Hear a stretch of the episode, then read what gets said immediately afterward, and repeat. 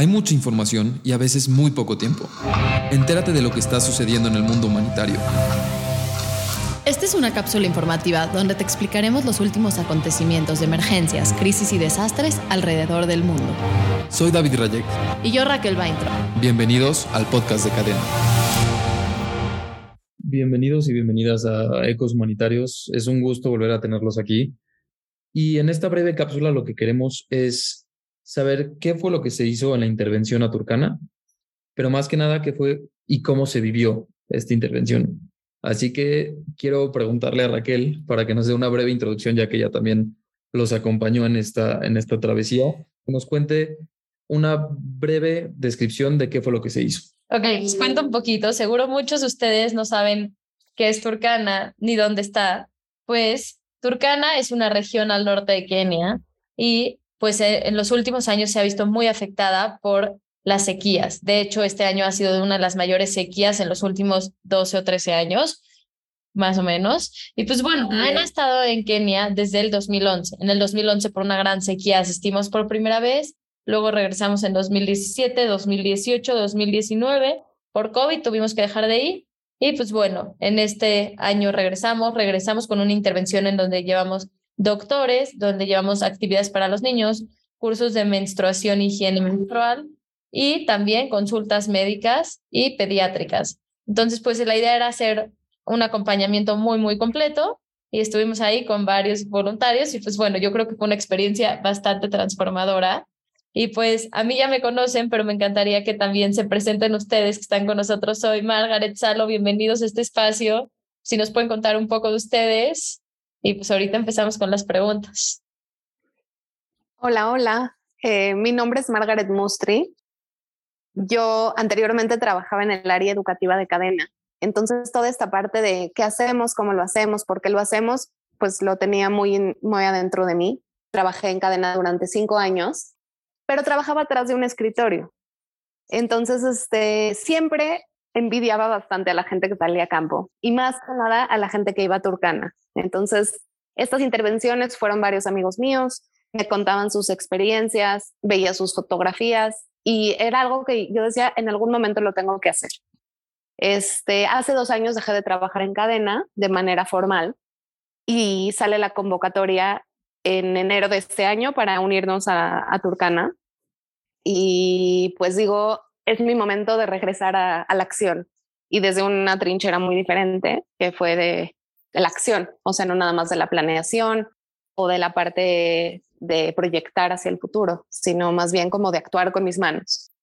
Entonces, este, me uní a la misión de Turcana, que comenzó con la recaudación y fue un trabajo bastante arduo porque teníamos que colectar 4.500 dólares para que con ese dinero se compraran los insumos de la misión y aparte tenía que juntar el dinero para mis viáticos, mi boleto de avión, mi hospedaje y todo eso.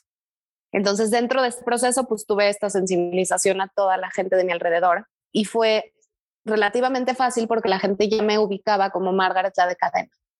Entonces me acerqué a familiares, me acerqué a compañeros, ex compañeros de trabajo y más que nada me acerqué a ex voluntarios de cadena que en su momento me presumieron y me antojaron de este viaje.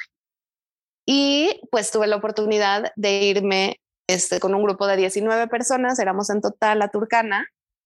Y sí les quiero decir que fue algo muy diferente a lo que hice en todo, toda mi vida en cadena. Este, creo que me, me ayudó bastantísimo eh, haber trabajado en cadena anteriormente porque lo pude ver con unos lentes pues humanitarios, pero por otro lado no tenía idea lo que me enfrentaba, los sentimientos, los pensamientos, eh, las frustraciones y todo. Entonces, fue una experiencia, como dijo Raquel, bastante transformadora, que me enriqueció bastante y que me prendió algunos switches dentro de mí que me invitaron a la acción. Entonces, pues primero que nada, súper agradecida por estar aquí para platicar mi experiencia, muy agradecida por, este, por Cadena, por esta oportunidad y pues nada más, como que me comprometió con el futuro y gracias por invitarme.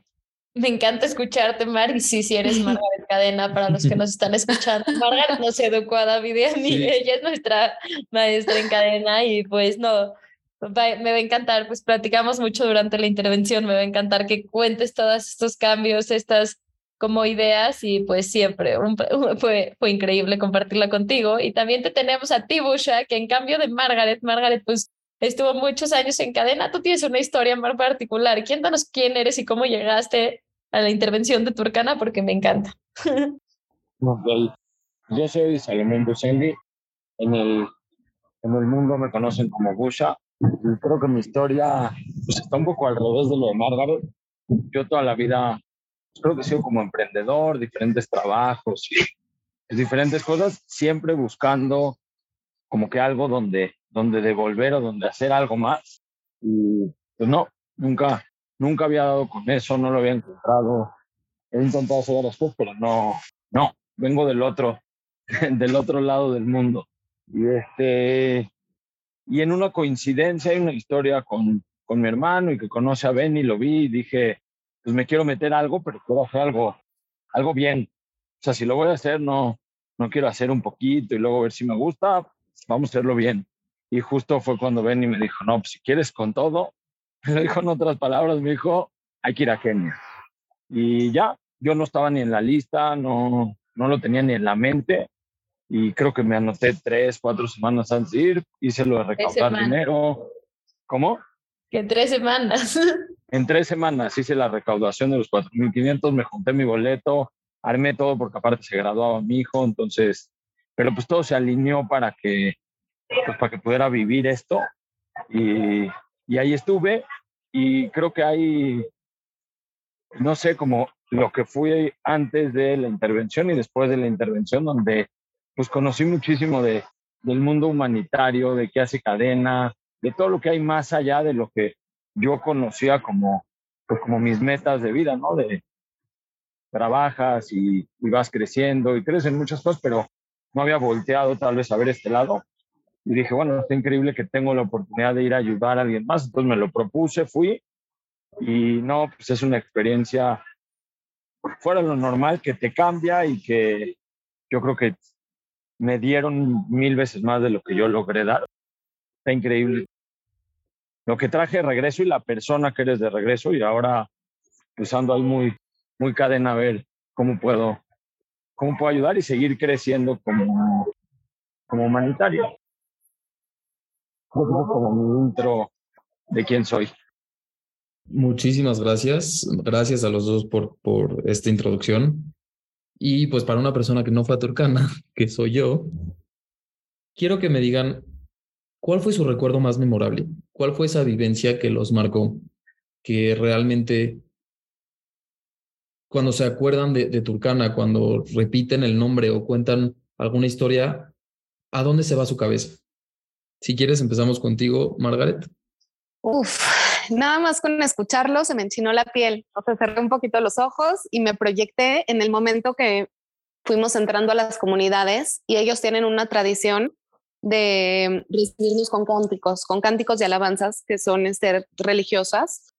Nosotros no entendíamos una palabra de lo que decían. Bajamos del camión, ellos estaban en sus vestimentas típicas, con sus collares en el cuello, sus bastones los hombres, y cantaban y saltaban y te tomaban de las manos, muchos sin siquiera conocerte.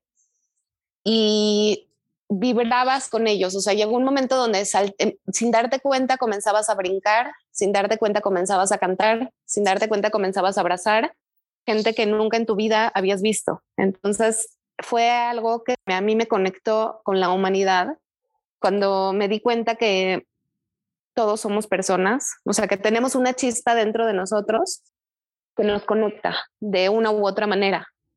Y aquí, ahí es donde me di cuenta que ese era mi lugar, que tenía que estar en ese momento en el mundo y fue algo es, mágico realmente porque como que me, me despertó, me despertó esas ganas de, el mundo está fuera para nosotros y nos está esperando.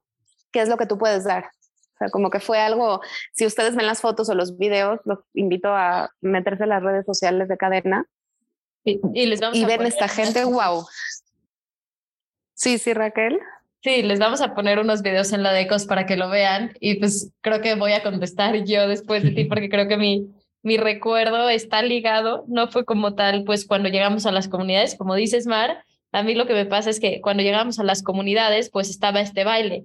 Y en una de las comunidades que llegamos, cuando estaba como este baile, de repente choqué con una persona y esta persona, eh, pues era la maestra, era Nancy. Y pues ha sido uno de los encuentros que pues me cambió mi visión, ¿no? O sea, me cambió lo que pensaba de la ayuda humanitaria en todo el continente africano y hacia dónde tenemos que dirigirnos. Cuando yo choqué con Nancy, fue un encuentro muy mágico, fue un encuentro de muchas horas donde platicamos, compartimos y entendí cuál era la realidad de la comunidad. Y a mí me hizo ver la importancia de los líderes locales. Entonces es el recuerdo, pues al que más se va a mi cabeza, el que más me transformó y es esta parte de, pues la importancia de esos líderes, ¿no? Esas personas que viven en las comunidades que están luchando por el cambio todos los días y que se paran todos los días ahí entonces fue un encuentro muy mágico. Qué increíble escucharlas a las dos y también pues Salo, si nos puedes platicar un poco cuál es este recuerdo para ti. Sí, creo que yo, bueno, yo tuve dos ahí como, como fuertes que uno de las pocas juntas que me tocó ir al principio, lo que platicaban era, hasta hubo como una capacitación de, pues no, por si te da como un, un shock o te pones muy nervioso o estás fuera de control, como que los médicos que iban, pues también nos pudieran atender y yo dije, pues qué shock me va a dar.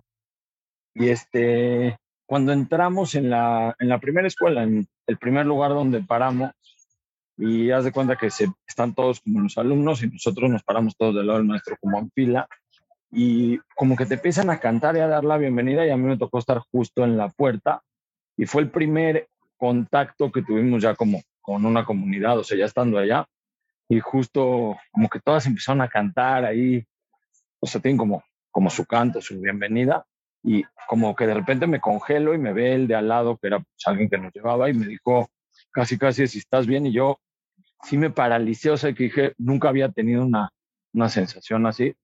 Entonces dije, hay algo que no conocía yo y que, y que me mueve.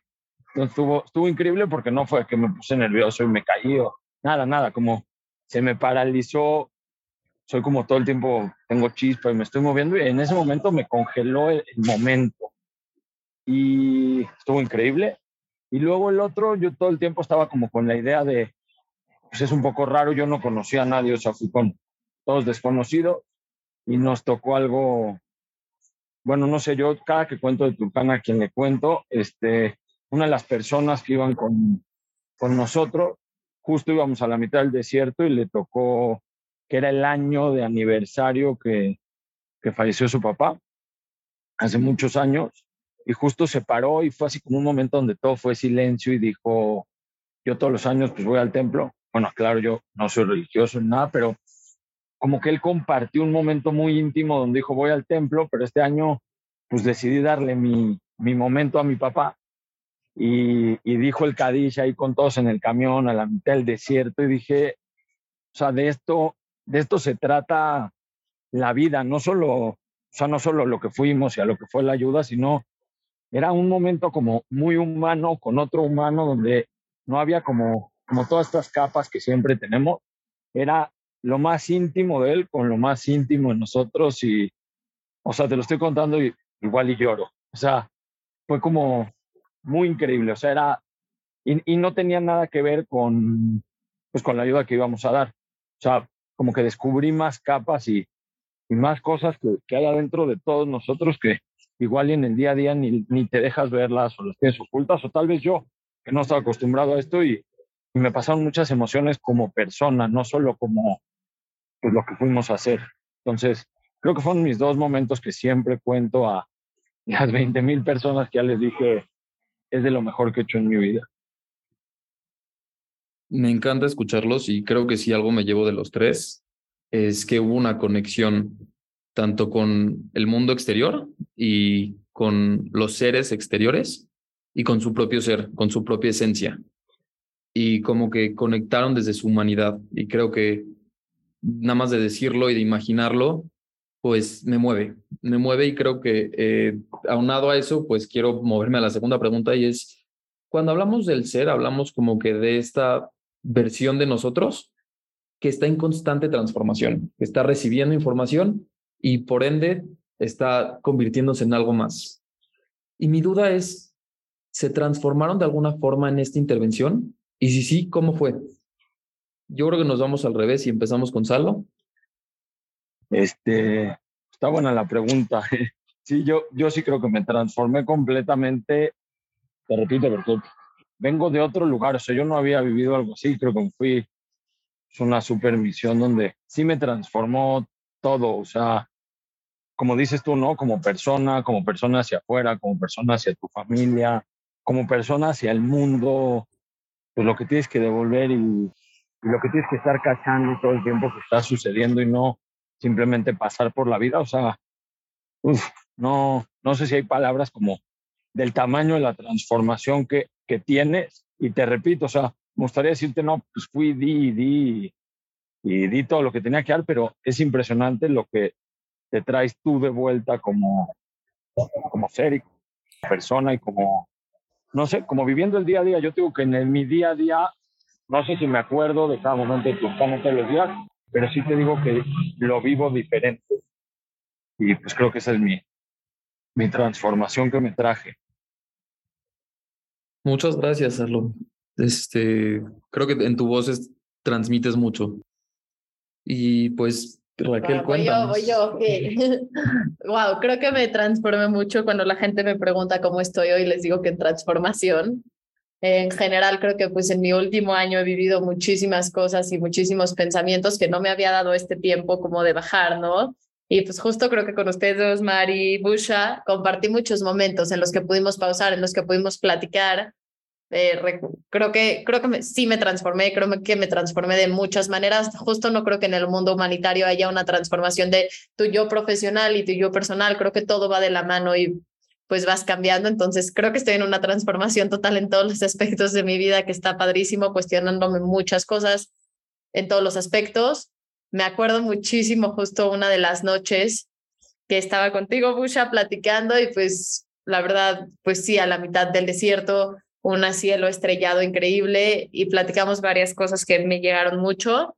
Y pues por la otra parte, yo nunca había estado en Kenia, nunca había estado en África y pues creo que tienes que ir súper abierto para entender que las cosas se hacen de otra manera, pero ver cómo las cosas sí se pueden hacer de otra manera y, no sé, conceptos diferentes como el tiempo, ¿no? Al final el tiempo sí era Turkana Time y podían pasar horas. Es revalorizar nuestra vida y cuestionarnos cómo hacemos las cosas, entendiendo que hay muchas maneras y que todas tienen lo bueno de hacerlo. Entonces creo que me transformé, creo que sigo transformándome y estoy interesada a ver a dónde llega esto. Gracias, Rack. Y si quieren escuchar más a detalle la experiencia de Raquel, por ahí tenemos un capítulo donde van, vamos a profundizar mucho más. Pero pues cuéntanos, Margaret, ¿qué, qué fue ¿cuál fue tu transformación? ¿Cómo te transformaste? Pues yo no creo tanto que haya sido una transformación, yo le diría más que fue un despertar.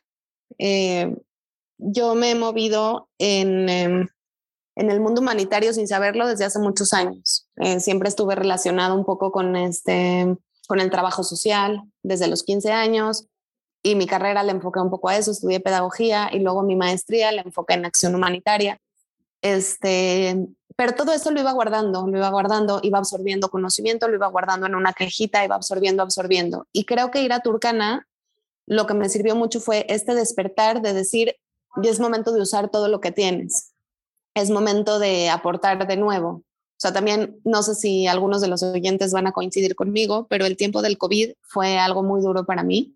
Este, tuve una recalculé mis objetivos de vida en gran manera y pausé un poco.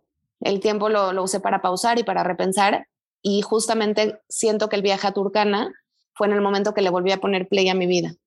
Eh, fue en el momento en donde volví a proyectar, donde tuve esta visión grande del mundo, donde ya podía ver a futuro y planear a 5 o 10 años.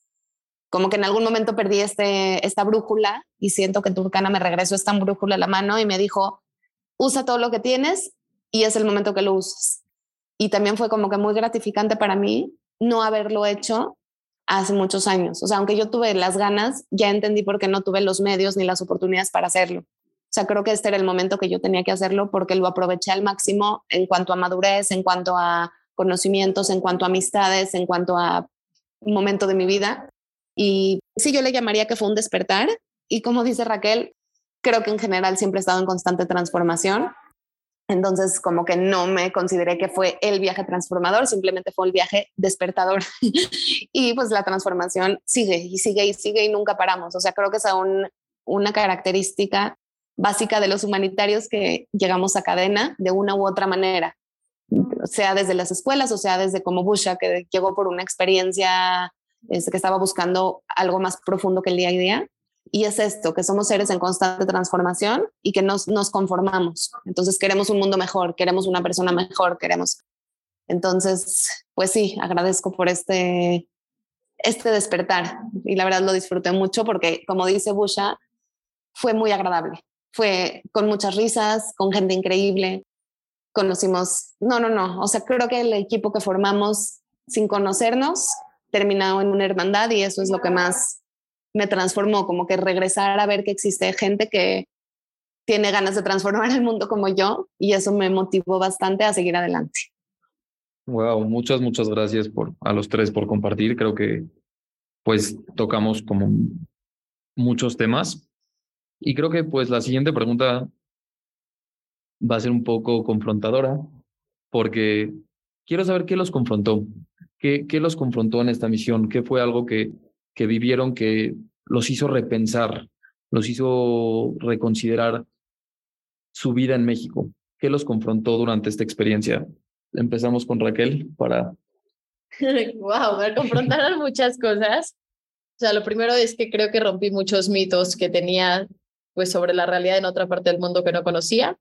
Entonces los invito a todos a que rompamos mitos, por eso son mitos, y nos cuestionamos las realidades y las historias únicas. Creo que algo que a nivel personal me pega mucho es el manejo del tiempo, ¿no? Al final en este mundo vivimos con un manejo del tiempo en donde todo tiene que ser exacto, todo es, si tengo junta 10, 15, acabo 10, 15 y 10, 16 ya tengo otra. Y pues no, ahí al final el tiempo se dedicaba a las cosas mientras se les tenía que dedicar. Entonces el Turkana en Hakuna Matata, pues creo que sí me hizo reconsiderar como vivo. Y pues por otra parte, en más temas humanitarios, creo que pues ver todo este tema, ¿no? De la sequía, de la crisis climática que estamos viviendo y cómo se ven afectados las personas que tienen mucha menos responsabilidad en esta crisis climática, me abrió los ojos, me despertó mucho más de lo que ya estaba y pues creo que me hace ver una gran responsabilidad todos que tenemos en nuestra vida cotidiana, puesto en toda la crisis climática que tenemos en todo el sector de la ayuda, ¿no? Para ayudar de la mejor manera, tanto con los líderes como Nancy o como los otros maestros, hasta de qué manera ayudar que sea la indicada. Entonces, creo que esto es lo que más me confrontó y los pensamientos que más pasaron por mi cabeza. Busha, ¿a ti qué fue lo que más te confrontó? está difícil la, creo que es la pregunta más difícil. Este, lo primero que creo que lo primero que me confrontó es, te das cuenta en realidad, primero de dónde estás, como que lo valoras, pero al mismo tiempo de, es como una burbuja donde a veces ni estamos viendo lo que está pasando en el mundo, o tal vez yo que no tenía tanto contacto con cadena, y, pues todo el mundo que no estamos cuidando, que no estamos cuidando al resto de la gente, que no nos estamos cuidando como, como humanidad. Entonces me confrontaron tres mil millones de preguntas que me traje de regreso de si lo que estamos haciendo como humanidad y como personas, como mundos y como todo, si está, si está bien o no. O sea, como que te cuestionas de lo que veías bien antes de ir, ya no sé si todo está, tan bien. Este, también hay un proceso donde vas entendiendo que un poco llegas a esto y vas a, vas a salvar el planeta en, en un día, y, pero pues que hay que ponerte, ¿no? Para, para hacerlo. Y, y luego a veces me cuesta, después de que regresé, como ver a la gente y, y ver la indiferencia a veces, como que pues, tú viviste un despertar, como dice Margaret, una transformación, y ves a la gente y sigue viviendo su día a día, y digo, no sé, no, no, no puedo dejar o, o volver a estar en eso, tengo que, sí tengo que disfrutar y poner lo máximo que puedo poner para ese cambio que, pues sí creo que, que le hace falta. Entonces todo el tiempo, no sé, me estoy cuestionando muchas cosas de, que antes veía muy así son ya. Entonces tengo como mucho cuestionamiento y mucho, pues quiero, quiero devolver, quiero poner ese, ese granito en, pues en lo que pueda, ¿no? Para, para que la gente o nuestra humanidad, somos todos uno, pues estemos mejor. Creo que, no sé si fui tan claro, pero eso es lo que, Oh, lo que sí. siento. O sea, creo que es mucha claridad y mucha profundidad y hasta me removiste preguntas. Tú, Mar, ¿qué te confrontó? Pues en lo primero voy a coincidir contigo, Raquel, en la crisis climática. Eh, me impactó bastante la situación del agua. O sea, creo que vi este, cuando fuimos a ver en donde estábamos intentando hacer el pozo y que cavaron cuatro veces y no encontraban agua y que seguimos en ese proceso que ya encontraron el agua, pero queremos hacer las cosas bien. Entonces sentí como que agarraron un control, el control de la película Click, y le pusieron fast forward a 100 años. Y de repente llegó a México y empiezan las noticias que en el norte del país no hay agua y que el presidente se burla y que no sé qué. O sea, como que me confrontó muchísimo ver el resultado final de lo que aquí estamos en el primer paso. Entonces me dolió mucho, al igual que con Raquel, estuvimos ahí un momento bastante conmovedor. Este, bueno, ella más que yo. este, entonces me confrontó eso, o sea, como que el agua fue lo que más me impactó y que me llevó a cambiar algún tipo de acciones en mi día a día, como el cuidado del agua en mi casa, este, menos desperdicio, todo eso, que estoy intentando mejorar un poco más cada día y cada día, porque sé que no, no puedo yo toda sola. Y en la segunda parte coincido un poco con Busha. Este, de manera personal, este, me hizo preguntarme a mí misma cuál era mi papel. O sea, como que primero muchos humanitarios que han ido a intervenciones fuertes, creo que coincidirían conmigo con esta parte de, este, regresas con mucha culpa, regresas con mucha culpa que no puedes solucionar todo. O sea, que si yo pongo mi cubeta de agua abajo de mi regadera, igual se va a seguir acabando el agua en África, ¿no? O sea, como que es un, es un momento cuando regresas de mucha adaptación y de algún, algo de culpa. Y poco a poco he estado sanando esta culpa, este, entendiendo lo primero que son los principios humanitarios, que es que nuestra responsabilidad es aliviar el sufrimiento humano. Entonces, pues bueno, me estoy, me estoy sumando a aliviar el sufrimiento humano en lo que puedo y me activó en esta parte que yo soy este, más apasionada y experta, que es la educación. Entonces regresé a trabajar, voy a dar, voy a impartir en dos escuelas un taller este, donde voy a hablar sobre la responsabilidad que tenemos nosotros y, des, voy a intentar despertar a estos niños para que se sumen a lo que ellos quieran. Entonces, como que mi, mi, entendí que mi responsabilidad es jalar a más gente a la causa. Entonces, eso es lo que me removió, me removió no ser indiferente, como dijo Busha, y, y no sé, hacer algo, hacer algo para no sentir tanto dolor de lo que leemos día a día, de las malas noticias y de lo mal que estamos haciendo al mundo y todo. Entonces estoy tratando de poner mi granito de arena en lo que sí puedo hacer para no, eh, pues, deprimirme en esa parte de, de las cosas malas, sino tratar de enfocarme en las cosas buenas. Gracias, gracias por compartir. Creo que esto mucho lo vivimos juntos y pues es increíble y pues me encanta. O sea, creo que pues sí es una experiencia transformadora, es una experiencia de mucho aprendizaje, tanto personal como humanitario, que creo que de esto se trata el mundo. Gracias por contarnos sus experiencias, sus momentos más confrontadores, por regresar a estos, a estas pequeñas experiencias y hacer que más personas escuchen los ecos. Para mí, como un externo, creo que escucho dos partes y es la conexión y la humanidad. Y creo que entre ellas está la responsabilidad que tenemos como humanos de entender que todo está conectado y que tenemos día con día un impacto, ya sea positivo o negativo, y nos, está en nosotros decidir cómo vamos a impactar. Y pues aprecio muchísimo que se hayan tomado el tiempo para, para recordar y para volver a tocar con estos sentimientos y se los agradezco mucho, mucho, muchas gracias y pues gracias también a todos los que nos escuchan por escuchar una cápsula más de Ecos Humanitarios. Y esténse al tanto de, de este gran proyecto de Turcana porque van a seguir escuchando información al respecto. Ahora que estás más informado, ¿qué sigue? Solo tú lo puedes definir. Esto fue una cápsula más de Ecos Humanitarios. Si quieres encontrar más información, visita ecoshumanitarios.com y síguenos en Instagram como Ecos Humanitarios. Soy David Rayek. Y yo Raquel Bainter.